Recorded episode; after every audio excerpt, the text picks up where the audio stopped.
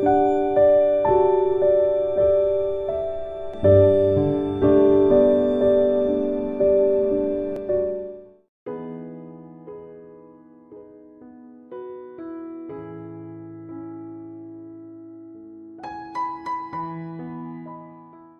pessoal.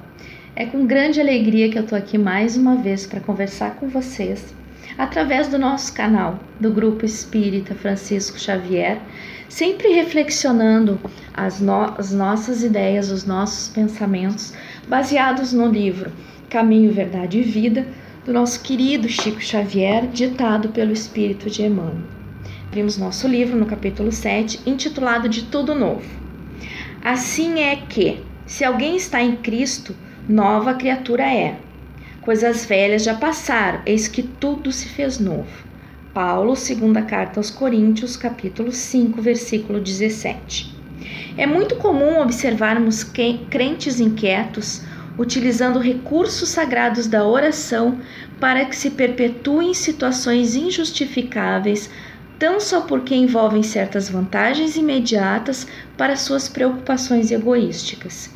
Semelhante atitude mental constitui resolução muito grave. Cristo ensinou a paciência e a tolerância, mas nunca determinou que seus discípulos estabelecessem acordo com os erros que infelicitam o mundo.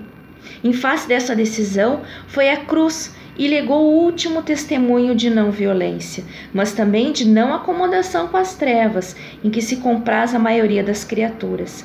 Não se engane o crente acerca do caminho que lhe compete. Em Cristo tudo deve ser renovado. O passado delituoso estará morto, as situações de dúvida terão chegado ao fim, as velhas cogitações do homem carnal darão lugar à vida nova em espírito, onde tudo signifique sadia, reconstrução para o futuro eterno. É contrassenso valer-se do nome de Jesus para tentar a continuação de antigos erros, quando notarmos a presença de um crente de boa palavra, mas sem um íntimo renovado, dirigindo-se ao Mestre como um prisioneiro carregado de cadeias, estejamos certos de que esse irmão pode estar à porta do Cristo, pela sinceridade das intenções. No entanto, não conseguiu ainda a penetração no santuário de seu amor.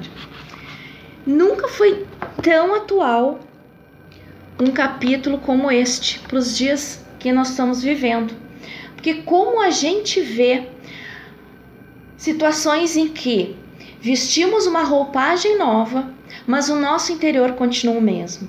Quantas vezes presenciamos ou até temos determinadas atitudes que dentro de templos, centros espíritas, igrejas, qualquer que seja a religião, demonstramos estar caminhando junto com Cristo. Mas quando a gente sai de lá, ainda as nossas imperfeições imperam.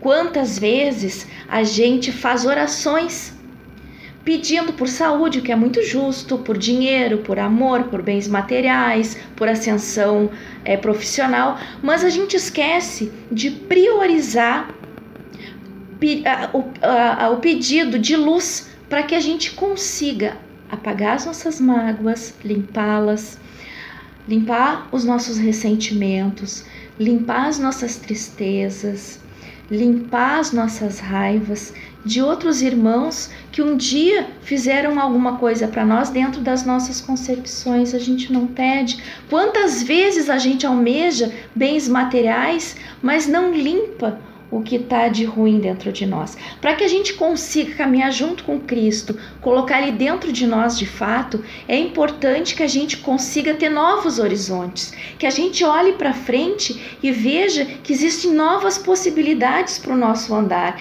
que as coisas materiais comecem a, a valorização delas, né, supervalorização das coisas materiais, comecem a ficar é, não tão priorizada, mas sim começar a priorizar então o nosso caminho espiritual. Porque é como ele fala aqui, o prisioneiro que carrega várias cadeias. O que isso quer dizer? Que a gente é como uma cebola. A gente precisa ir descascando as nossas imperfeições, descascando as nossas imperfeições, para que a gente encontre a essência do Cristo dentro de nós. Isso não se dá de uma hora para outra, é fato, mas é importante que a gente comece em algum momento para que a gente consiga renascer várias vezes dentro da própria vida. O quanto é importante, meus irmãos, a gente conseguir olhar para trás e não se reconhecer. E, e, é importante, muitas vezes a gente diz, ah, mas eu não consigo, eu já tentei, não consigo. Nos falta vontade, nos vontade de nos melhorarmos e de seguirmos de fato com Cristo dentro dos nossos corações. Que a gente faça essas reflexões e tente perceber cada vez mais os momentos em que a nossa palavra não condiz com as nossas emoções, os nossos sentimentos, com que a nossa atitude não condiz com os nossos sentimentos e com as palavras que Jesus incansavelmente tenta imprimir nos nossos corações. É com muita alegria que fazemos então essa reflexão. Me despeço de vocês, esperançosa de encontrá-los mais uma vez aqui no canal do Grupo Espírita Francisco Xavier para mais uma reflexão de um outro capítulo do livro Caminho, Verdade e Vida. Até mais!